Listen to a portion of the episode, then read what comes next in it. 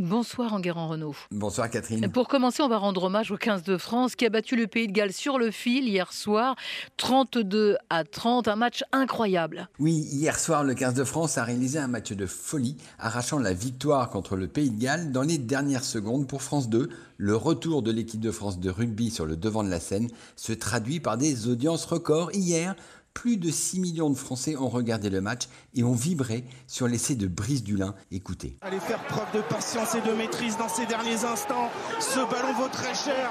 Baptiste Serin le libère. Charles de jouer en pivot. Encore. Tamac. Ficou. Ficou. Sur un. Pour Dulin. Mais c'est fou. C'est incroyable cet essai de Brice Dulin qui permet aux Français de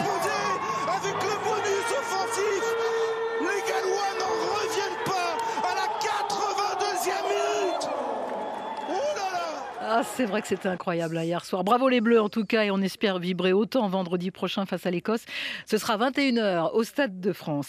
On continue avec le sport en guérant avec un contrat historique pour le football américain. Les chiffres sont vertigineux. La NFL, la Ligue de football américain, a signé un contrat de 100 milliards de dollars, je dis bien milliards de dollars, pour la retransmission de ces matchs. Certes, ce contrat porte sur 10 années, ce qui fait 10 milliards de dollars par an, mais c'est un record absolu. Aux États-Unis, les autres sports populaires comme le basket ou le baseball ne rapportent respectivement que 2 milliards et demi et moins de 2 milliards de dollars par an. Mais ce qui marque dans ce contrat, c'est l'arrivée d'Amazon. Oui, c'est le point marquant. La plateforme de streaming va payer 1 milliard de dollars chaque année pour obtenir l'exclusivité des matchs du jeudi soir. Les autres grandes chaînes historiques, ESPN et ABC, toutes deux filiales de Disney, mais aussi CBS, NBC et Fox, se partagent les autres retransmissions. C'est un changement de stratégie pour Amazon? Jusqu'à présent, Amazon avait acheté quelques droits sportifs plutôt événementiels, comme des matchs de Roland Garros ou des matchs du Boxing Day, du foot anglais. Là, Amazon s'engage sur un rendez-vous régulier dans un championnat et ce pendant 10 ans. Il a décidé de s'imposer comme un grand du sport. Cela veut dire qu'il est désormais sûr de son modèle. Amazon, ce n'est ni une chaîne de télévision gratuite qui compte sur la publicité, ni une chaîne de télévision payante qui vend des abonnements. Non, Amazon, c'est une communauté de 150 à 200 millions d'abonnés à son service Amazon Prime. La plateforme a décidé de donner un rendez-vous chaque jeudi soir à ses clients américains pour leur offrir un match de foot, mais aussi pour leur offrir la possibilité de commander des pizzas et de la bière. Le modèle d'Amazon reste celui du commerce en ligne. Sport toujours en guérant. Euh, L'Assemblée nationale planche actuellement sur un texte pour lutter contre le piratage des droits sportifs.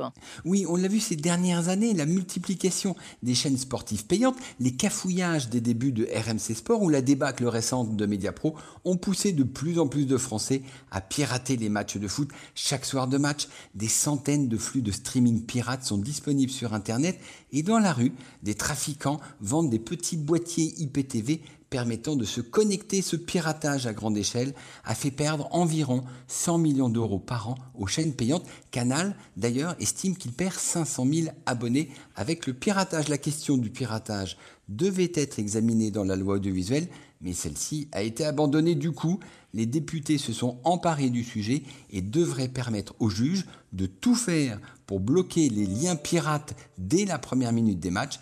Après, c'est un peu trop tard. Tout autre chose, le CSA a infligé une amende de 200 000 euros à CNews à la suite des propos tenus par Éric Zemmour sur l'antenne.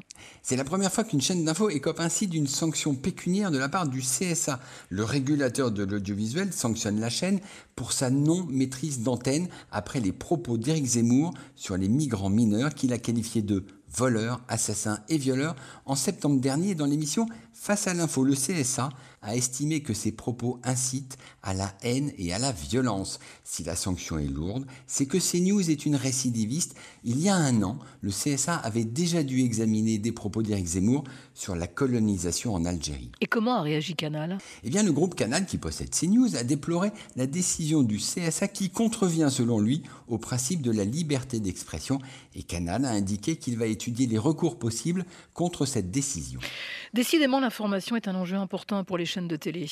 Oui, la Société des journalistes de France 2 a envoyé une lettre ouverte à Roselyne Bachelot lui reprochant de soutenir et de justifier la nomination de Cyril Graziani à la tête du service politique de France Télévisions la semaine précédente. Cette même Société des journalistes n'avait pas protesté contre cette nomination, mais elle n'a pas du tout apprécié que la ministre de la Culture exprime sa confiance en Cyril Graziani lors d'un échange à l'Assemblée nationale. Une confiance bien embarrassante, car elle relance l'idée d'une nomination politique. L'actu des médias, Enguerrand Renault vous retrouve demain matin dans les colonnes du Figaro. Très bonne semaine et à dimanche prochain.